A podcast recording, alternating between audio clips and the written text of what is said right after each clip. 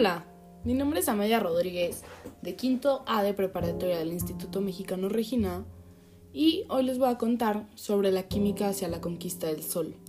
La química hacia la conquista del sol es un libro que publicó la señora Magdalena Magdalena Ruiz de Reipen, que este libro lo que hace es demostrar los estudios que se le han hecho al universo, pero en especial a la estrella más importante que es el Sol.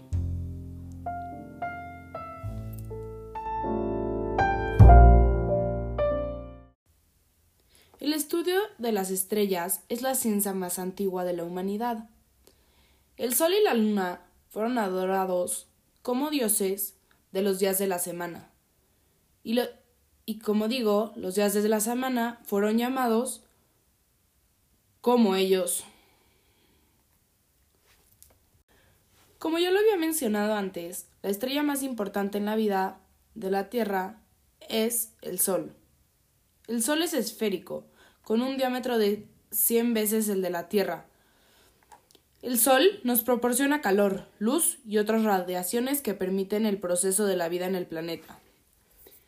La temperatura en la, en la región central del Sol es de unos 15 millones de grados centígrados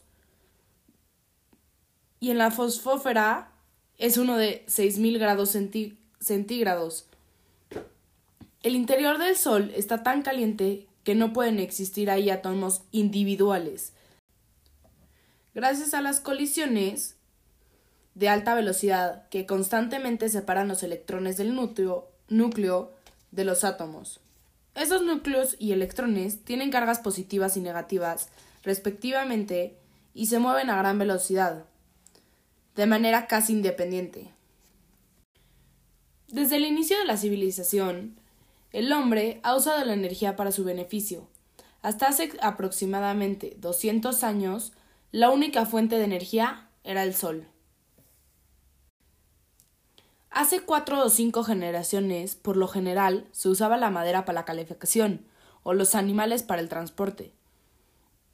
Antes se aprovechaba la energía solar para las plantas en la fotosíntesis.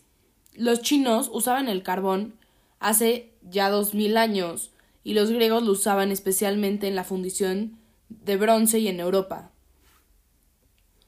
Desde el siglo XII se conoce la minería del carbón aplicada en la herrería y la fundición.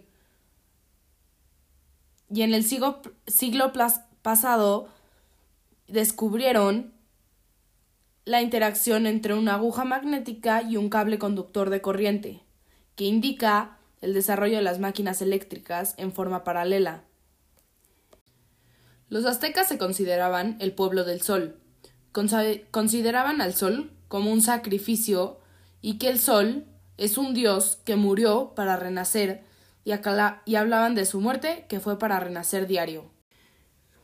Paso de las civilizaciones se fueron dando paso a distintas descripciones de lo que era el Sol.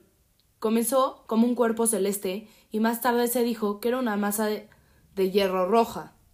Por último, el último descubrimiento del, del telescopio de Galileo Galilei, junto con otros científicos, descubrieron las manchas solares y Galileo fue el único en reconocer su verdadera naturaleza.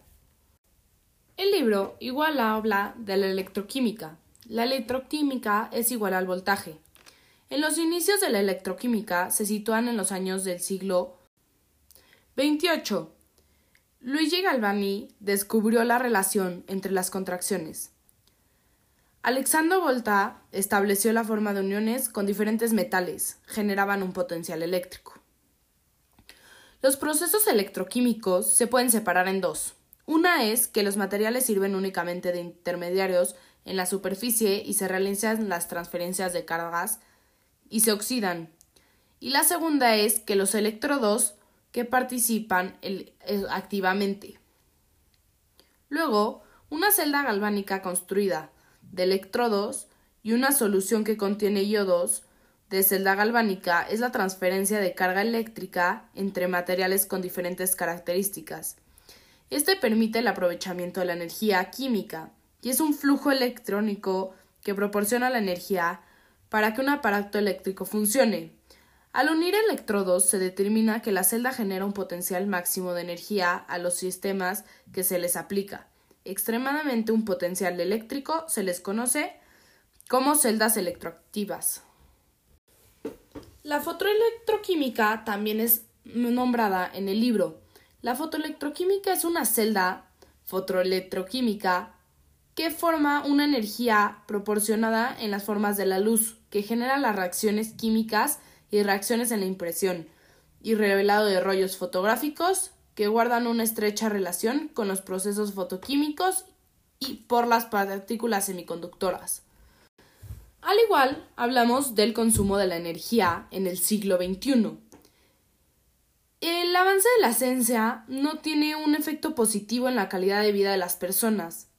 En este nuevo siglo, la ciencia debe enfocarse en alcanzar un mayor beneficio para la humanidad, pero por desgracia el costo para crear nuevas energías y mantener centros de investigación accesibles es muy caro y no es accesible. La mayor parte de la humanidad tiene energía quemando recursos no renovables como el petróleo o materiales como la leña, pero para reducir el consumo de combustible será necesario incrementar el uso de las energías renovables y generar el uso de la electricidad con base a las plantas hidroeléctricas. La distribución de la energía es muy desigualdada. Mientras América del Norte, con un 6.7% de la población mundial, consume el casi 29% de la energía total, Asia consume una cantidad semejante, pero con más del, del 60% de la población. Como ya había dicho, el avance de la ciencia y la tecnología no siempre es positivo, ya que hoy en día lidiamos con problemas como el efecto invernadero, la lluvia ácida y la contaminación. Hoy en día se usa la química verde. Esto es un desarrollo de procesos químicos en la que obtienes productos deseados y se logra una generación mínima de residuos tóxicos. La mayor parte de la humanidad obtiene la energía quemando recursos renovables, como ya habíamos dicho, no renovables, como el petróleo, ya que su precio es relativamente bajo y las energías son renovables. Para reducir el consumo de combustibles será necesario incrementar el uso de energías renovables como la biomasa, el viento y la energía solar. solar. Hay una cosa que se llama frente a una nueva era con el sol como aliado y eso llama eso dice, nos cuenta, que las cantidades de energía obtenidas por celdas solares o sistemas de molino de viento son relativamente pequeñas.